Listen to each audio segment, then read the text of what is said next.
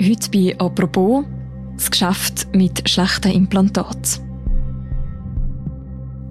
Wegen Verdacht auf Körperverletzung steht der Schweizer Arzt Max Ebi bald vor Gericht. Er hat ein neuartiges Bandscheibenimplantat mitentwickelt und bei seinen Patientinnen eingesetzt. Im Rücken von seiner Patientin Manuela E. hat sich das Implantat später zersetzt.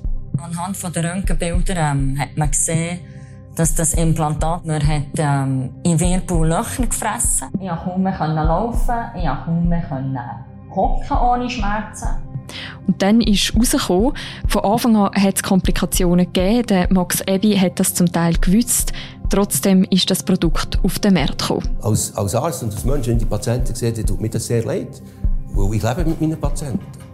Aber, aber Recht, wenn man einfach so vom Recht her schaut, glaube ich nicht, dass ich meine Pflicht erfüllt habe. Jetzt steht der Max Ebi vor Gericht. Für ihn gilt natürlich die Unschuldsvermutung. Aber die Frage bleibt, wie kann das sein? Über das reden wir heute im zweiten Teil von dem Podcast zu den Implant Files. Wenn ihr den Teil 1 noch nicht gehört habt, dann hört doch den zuerst. Den findet ihr im Feed von «Apropos». Und bei mir im Studio sind heute nochmal Katrin Boss und der Roland Gamp vom Tamedia Recherchedesk. Hallo miteinander. Hoi Mirja. Hoi Mirja. Katrin, wer ist die Manuela E? Manuela E. ist heute 52, hat Kinder im Teenageralter und ist mit einem Partner zusammen.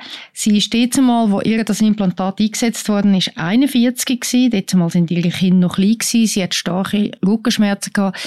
Ist eigentlich recht eine sportliche, hat viel Schwimmen gemacht und so weiter. Also hat sich eigentlich gern sehr stark bewegt, aber hat zunehmend Schmerzen gehabt und hat Hilfe gesucht und hat die dann bei Max Abi sozusagen gefunden. Also er hat ihr empfohlen, sie müsse unbedingt das Implantat haben. Äh, das sehe ich auch sehr gut. Ist ihr nur empfohlen worden und ist eingesetzt worden bei ihr von ihm im Jahr 2011.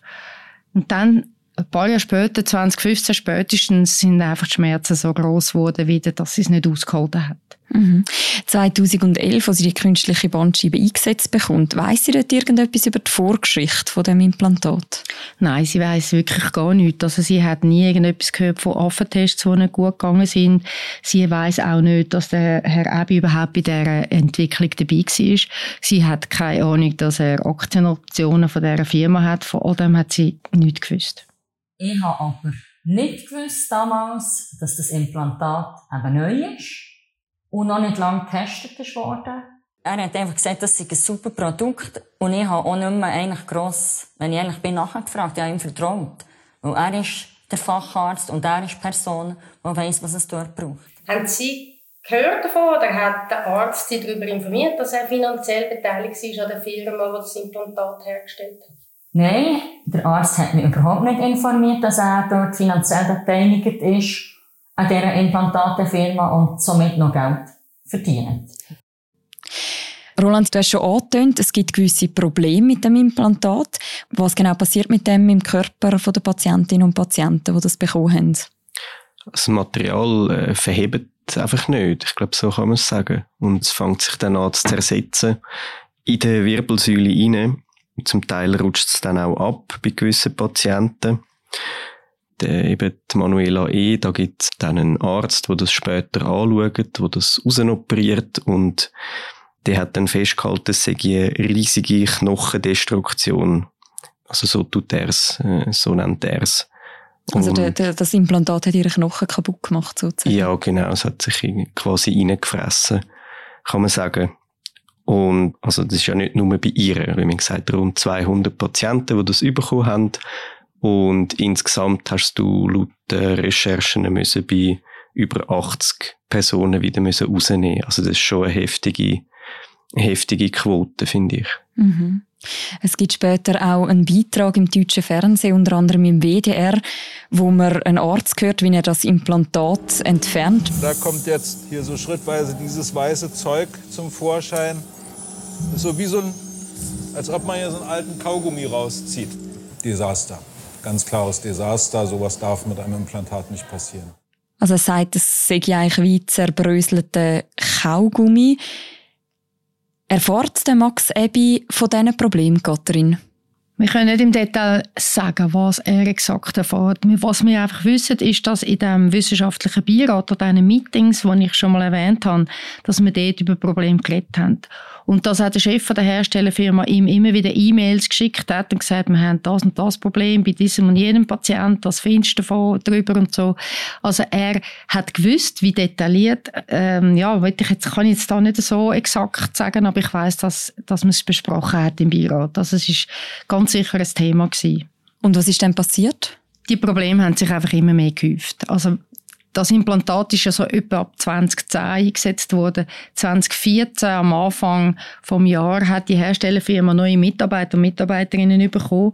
Und offensichtlich haben die festgestellt, dass da ganz viele Meldungen gar nicht stattgefunden haben. Also, dass das Team vorher offensichtlich vieles unter den Tisch gewischt oder geschlammt hat. Ich weiß es nicht, was der Grund ist, aber auf jeden Fall haben die festgestellt, dass ganz, ganz viele Fälle der Behörden, wie das ja eigentlich Vorschrift ist, nicht gemeldet worden sind. Und wo die dann das alles mal zusammengetragen haben und einen Report gemacht haben, hat offensichtlich die Firma festgestellt, hey, so kann es nicht weitergehen, weil das sind derart viele Fälle gewesen. Und auf das aber hat die Firma eigentlich nicht anders können, als das Implantat zurückzurufen, weltweit, einen Rückruf machen und sagen, das kann man nicht mehr einsetzen, auf keinen Fall. Das haben sie gemacht, auch in der Schweiz. Also Swissmedic hat das auf seiner Internetseite dann aufgeschaltet. Und die Firma hat auch alle Ärzte informiert, das ist Vorschrift, das müssen sie so machen, wie sie sich sollen verhalten. Und sie haben einen Brief geschickt an alle Ärzte, wo sie gesagt haben, ihr müsst jetzt wirklich eure Patienten aufbieten, und ihr müsst sie kontrollieren, müsst mit Röntgenbildern und so weiter, müssen die feststellen, wie das aussieht in dem Rücken von diesen Leuten. Und auch der Max Ebi hat so ein Papier bekommen, obwohl er ja längst informiert war und im Beirat ist und das alles gewusst hat vom Rückruf, hat er doch auch noch das im Implantate-Rückrufformular bekommen und hätte das zurückschicken Und zuerst einmal ist es eine Weile gegangen, bis es überhaupt zurückgeschickt hat. Ich glaube, er musste zwei oder dreimal gemahnt werden. Und als er es dann zurückgeschickt hat, hat er handschriftlich draufgeschrieben, nein, ich mache das nicht. Die Sicherheitsvorkehrung werde ich nicht umsetzen. Also die Sicherheitsvorkehrung wäre unter anderem gewesen, seine Patientinnen, wie eben zum Beispiel Manuela E. zu informieren. Ganz genau. Also das hat dazu geführt, dass es dann Rückruf gibt von einem Implantat, das gefährlich ist. Also wo man gesehen hat, dass es bei ganz vielen ganz schlimme Folgen hat, bei diesen Versuchsleuten oder bei diesen Fällen, die gemeldet worden sind und die Implantatenfirma davon gemerkt hat. Und trotzdem hat er bis unterlassen, seine Patienten zu informieren. Mhm. Manuela R. erfährt also von ihm nichts, aber wie bemerkt sie Probleme mit ihrem Implantat? Aber sie weiß von gar nichts. Sie weiß nicht, dass 2014 das Implantat zurückgezogen worden ist. Aber irgendwann, so gegen Ende 2014 bis 2015 rein, werden ihre Rückenschmerzen, die nie ganz weggegangen sind, einfach immer schlimmer. Ich konnte kaum mehr laufen, ich konnte kaum mehr hocken ohne Schmerzen. Und das wird irgendwann einmal so schlimm, dass sie die Nacht sich nicht mehr selber drehen kann. Ihr Mann muss ihr helfen. Sie kann nur noch schlecht laufen. Und man muss sich das vorstellen. Dort ist sie ja, eben, sind ihre Kinder noch unter 10 gewesen. Sie ist Geschäftsleiterin von einem Berufsverband. Also sie hat viel Verantwortung und von dem her ist das eine ganz, ganz schwierige Zeit gewesen. Und sie hat dort eigentlich noch versucht, dann Hilfe überzukommen, beziehungsweise Rat, was sie machen soll. Sie hat versucht, im Sekretariat vom Herrn Ebi anzuleiten, sagt sie selber. Der hat aber ausrichten dass er mit ehemaligen Patienten ähm, nichts mehr in dem Sinne zu tun hat. Und ich hatte so keine Chance, gehabt, mit dem das überhaupt zu versprechen und anzuschauen. Das ist ihre Sicht. Ich weiss nicht, ob das stimmt. Der Rebi hat mir das nicht können fragen, was er dazu sagt. Auf jeden Fall hat sie später einen anderen Arzt gesucht, einen Chirurg, der sich da auskennt, äh, ein Spezialist ist auf Wirbelsäule. Und der hat dann, wie gesagt, die Röntgenbilder gemacht, die Roland vorher angetönt hat, wo man nachher ein riesen Loch im Rücken gesehen hat. Und sie hat selber gesagt, an dieser Visite dort oder dem Besuch in der Praxis von dem Arzt, sei der völlig gewesen. Und sie sowieso natürlich auch, als sie das mhm. erfahren hat. Aber was löst es bei ihr aus, wo sie merkt, dass ihr Arzt sie sozusagen dieser Gefahr ausgesetzt hat und nicht informiert hat über die Gefahren? Ich glaube, dort haben sie sich eigentlich versucht zu wehren. Also sie haben, ähm, ich weiß, dass ihr Mann hat dann versucht, im Kanton und das ist Medical anzurufen. Sie haben das natürlich als, schon als, als Skandal angeschaut, aber man muss sich vorstellen, dort haben die keine Ahnung gehabt, dass die ein Teil von einem Grösseren sind. Sie hat das Gefühl, da ist sie ganz individuell, sie hat das Problem mit dem Implantat, bei ihr im Rücken hat ein Problem gegeben. Sie hat natürlich nicht gewusst, dass ganz viele andere auch betroffen sind.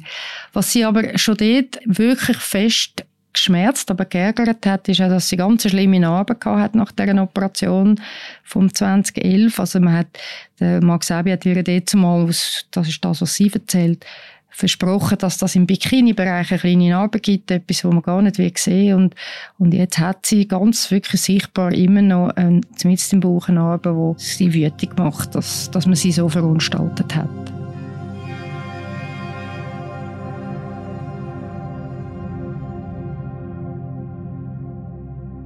Die ganze Geschichte, auch die Geschichte von der Manuela E., die wäre fast nie rausgekommen. Aber 2018 erscheinen dann eben die Implant Files. Wir haben das letzte Mal schon über die grosse Recherche geredet, in der letzten Folge, über eben die systematischen Lücken bei der Zulassung von neuen Medizinprodukten. Roland, wie reagiert Max Ebi jetzt auf die Recherche, also auf die Implant Files? Er versucht dann eigentlich in der Folge, wo das publik ist, tut er einfach all Hebel in Bewegung setzen, um irgendwie seine Rolle ein bisschen zu reden, oder? Also es gibt verschiedene Beispiele. Er tut einen Brief verschicken an Patienten wie Manuela E., wo er aber drin sagt, das sei alles nur eine böse Kampagne ähm, gegen ihn als Arzt. Und dann tauscht er sich aber auch hinter den Kulissen mit dem ehemaligen CEO von der Firma aus und verlangt eigentlich von dem oder sagt, ja, es wäre gut, wenn der wie einen Unterstützerbrief schreiben und tut dann aber auch gerade den Inhalt vorgehen quasi und sagt, ja, er soll doch schreiben, eben Max Hebi hat nie eine grosse Rolle gespielt und hat da quasi keine grosse Entscheidungsgewalt mhm. gehabt bei dem Produkt.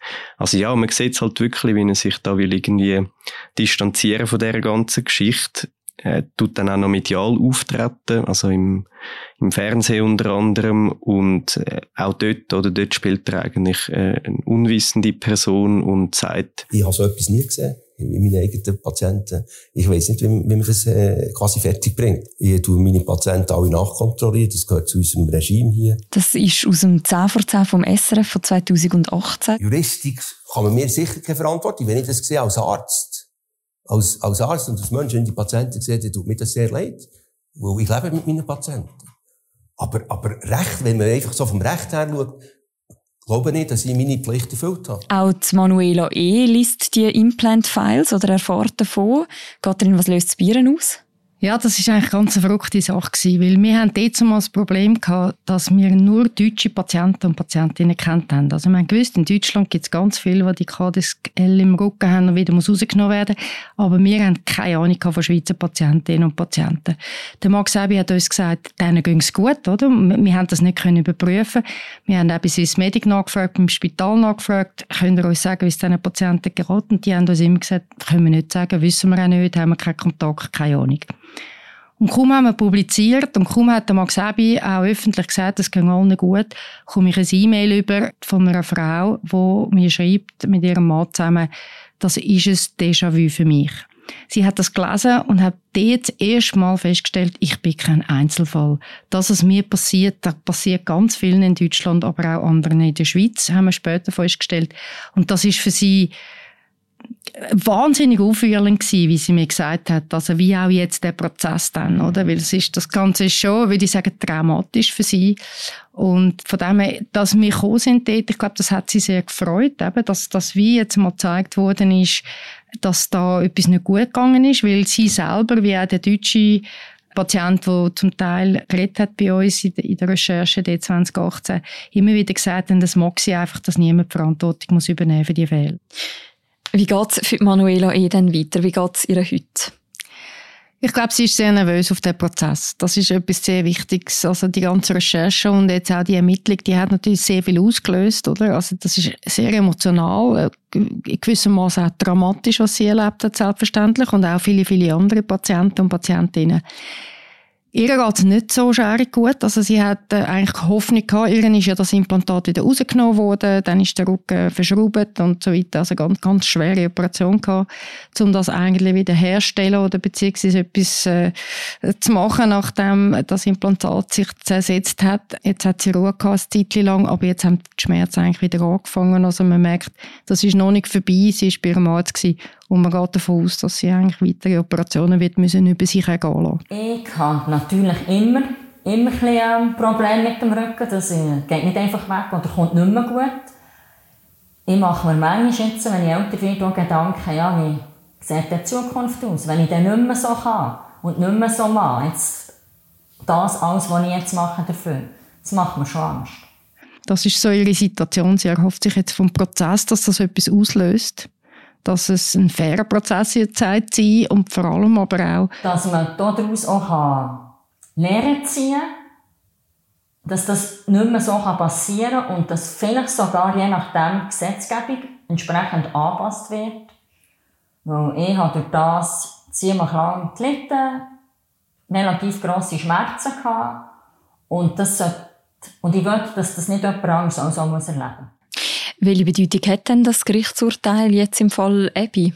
Also das Gericht muss jetzt zuerst mal dann entscheiden, ob sich der Herr Abi strafbar gemacht hat oder nicht. Aber zentral, das kann man glaube ich schon jetzt sagen, ist sicher, dass die Staatsanwaltschaft das eben so genau aufgearbeitet hat eigentlich nur dank dem und jetzt auch zusammen mit diesen Recherchen kann man erstmals so genau hinter Kulissen schauen oder eben so detailliert aufzeigen, wie so etwas überhaupt hat können passieren und äh, dass es am Schluss eben nicht ein Einzelfall ist, sondern dass es am System liegt, wo das auch begünstigt oder wo es ermöglicht, dass zu so einer Katastrophe kommt. Kann jetzt die Recherche zu den Implant-Files, aber jetzt auch der Gerichtsprozess dann auch am System etwas verändern? Ich bin da ein bisschen skeptisch, weil es hat schon Reformen gegeben von der Medizinprodukteverordnung und so weiter, andere Regulierungen.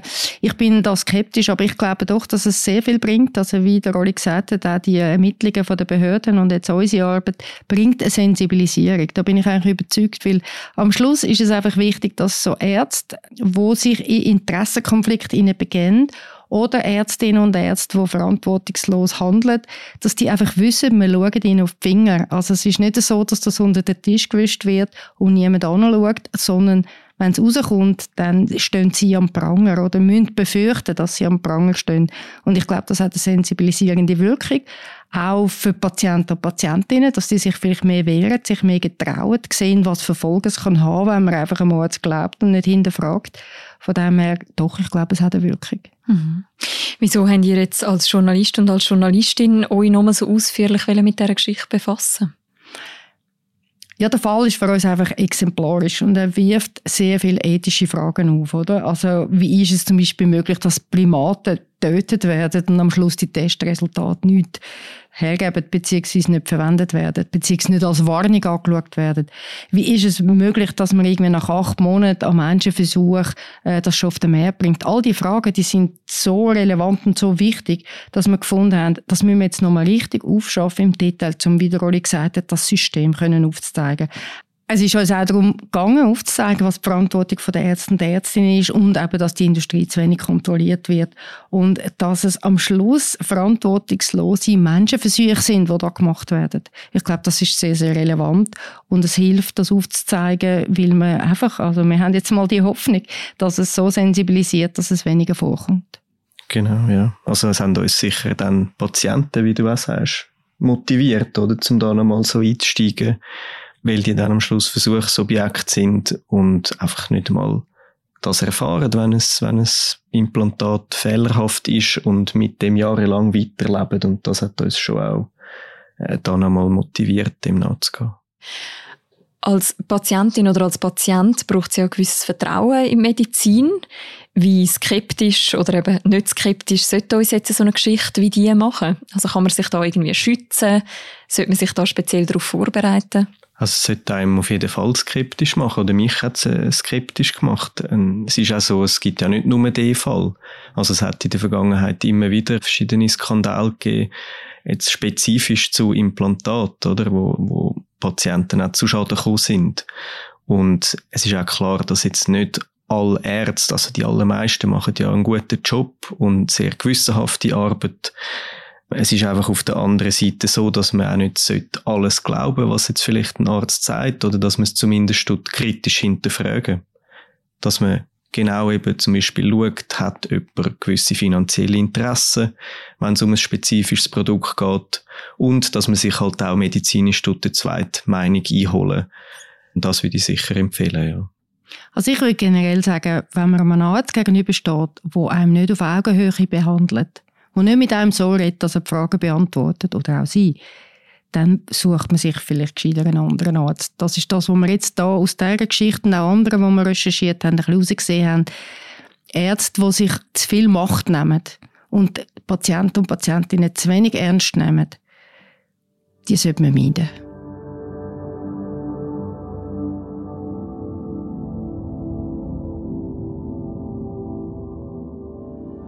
Danke vielmals, Katrin. Danke vielmals, Roland, für das Gespräch. Danke dir. Danke dir.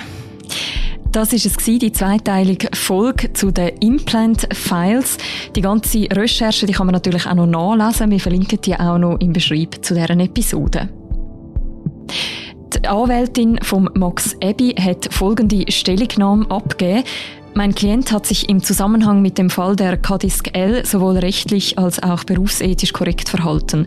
Und weiter sagt sie, die Unterstellung eines Fehlverhaltens beruht auf einer unvollständigen und nicht korrekten Würdigung der wesentlichen Sachverhaltselemente. Namentlich der erwiesenen Tatsache, dass mein Klient seine Patienten und Patientinnen richtig und genügend über die Risiken im Zusammenhang mit der Prothese Kadisk L aufgeklärt hat. Die nächste Folge vom Podcast Apropos, die hören ihr morgen wieder. Bis dann, macht's gut. Ciao miteinander.